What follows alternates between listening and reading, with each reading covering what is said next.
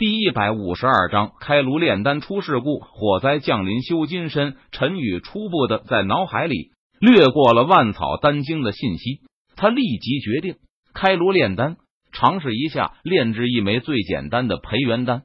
因为陈宇的乾坤界中正好有炼制培元的药草，培元草、何首乌、人参等大补之物。陈宇将炼丹室的大门关上，他盘坐在丹炉前。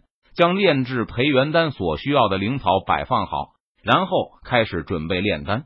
炼丹第一步，点燃丹炉。陈宇双手施展咒印，释放出三味真火，点燃了丹炉。轰！丹炉点燃，自动引起炼丹室内地底下的地煞之火。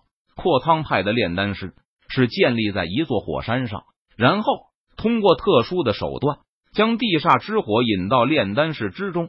这样一来。炼丹者就可以不用分心施展三味真火，而是可以专心观察火候变化，及时处理草药的加入、淬炼和提取了。陈宇按照《万草丹经》上记载的炼丹方法，等到丹炉热透以后，便打开了丹炉的盖子，将炼制培元丹的草药一一放入丹炉等，然后陈宇将丹炉盖子重新盖上，输入灵力，催动地煞之火。加大火候，不断的进行熬炼，时间一分一秒的过去了。等到丹炉内的草药都被地煞之火淬炼光杂质，化作一滩液体后，陈宇便用神识将这些液体按照步骤和次序一一慢慢混合起来。在丹炉内，一颗丹药逐渐成型，炼丹室里开始弥漫着丹药的香味。成了，陈宇见状，他兴奋道：“不过。”乐极生悲，陈宇因为激动导致神识波动，瞬间扰乱了丹炉内丹药的混合。砰！丹炉发生爆炸，原本快要成型的丹药变成了一堆残渣和灰烬。不过，更加凶险的是，因为炸炉，地煞之火蔓延而出，竟是沿着陈宇输入的灵力，瞬间烧至陈宇的身上。陈宇想要将地煞之火扑灭，但是他没有想到。地煞之火燃烧的越来越剧烈，怎么扑也扑不灭啊！陈宇瞬间化作了一团火人，在地煞之火的燃烧下，陈宇发出了凄厉的惨叫声。这这是渡劫期的第三灾火灾。很快，陈宇便意识到，这很快能就是他渡劫期的第三灾火灾降临了。火灾，天降火灾烧你，这火不是天火，亦不是凡火，唤作阴火。自本身涌泉穴下烧起，直透泥元宫，五脏成灰，四肢皆朽，把千年苦行俱为虚幻。而此时，陈宇的火灾也不是阴火，而是转化成了地煞之火。煞火比阴火的威力更强，因为在整个地底都有一条地煞之火的火脉，威力绝强，仿佛永不熄灭，不把陈宇化为灰灰，誓不罢休。陈宇此时心中有些后悔，他为什么要想不开去炼什么鬼丹药？结果丹药没炼成，反而还把火灾给引来了。如今陈宇骑虎难下，只能咬牙坚持度过火灾了。陈宇全身都被地煞之火包裹，皮肤被烧的焦黑。这地煞之火不仅烧身体外表，而且还沿着七窍和全身的毛孔进入体内，燃烧体内的血液、血肉。五脏六腑、奇经八脉、四肢八骸。建议先王临九天，建议清晨要青天。陈宇不敢大意，他施展全力抵御着地煞之火的煅烧。轰！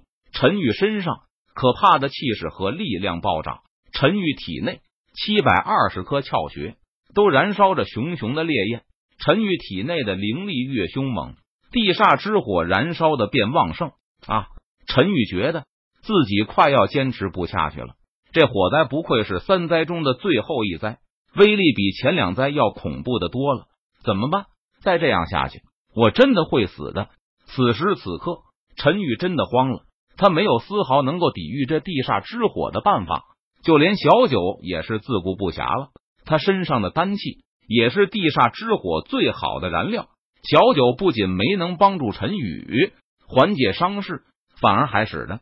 地煞之火在他的体内燃烧的更旺盛了。逐渐，陈宇停止了嘶吼声、惨叫声，他的意识都陷入了模糊之中。陈宇的身体表面已经被烧成了黑炭，就连体内都快要被烧的连灰烬都不剩下了。怎么办？我该怎么办？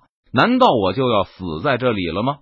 我可是堂堂的穿越者，又有系统半身，妥妥的天之骄子，气运之子。我怎么可以就这样放弃？我怎么可以就这样死在了这里呢？我不甘心。陈宇仅剩下的最后一点意识，他心中疯狂的呐喊道：“对了，九转金身诀！”突然，陈宇脑海灵光一闪，他想到了九转金身诀。陈宇看过九转金身诀的信息，说是练就了九转金身诀，便可以金身不坏，水火不侵。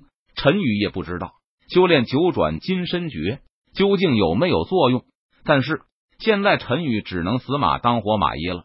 只要有一线希望，陈宇就不会轻易放弃。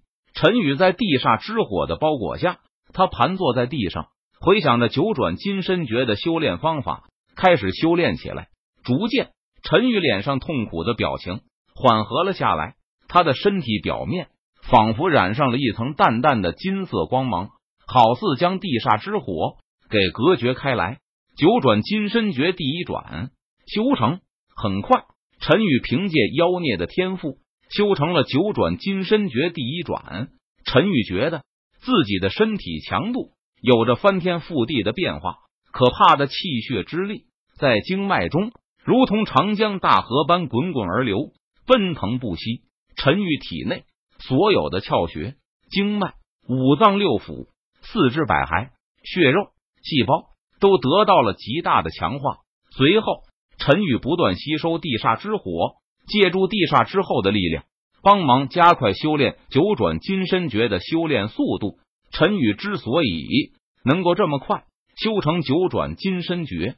除了他的天赋非常妖孽之外，就是陈宇的身体。事实上，在经历过雷灾和风灾的强化之后，已经无限接近于九转金身诀第一转的程度，所以陈宇才能在这么短的时间内修成九转金身诀的第一转。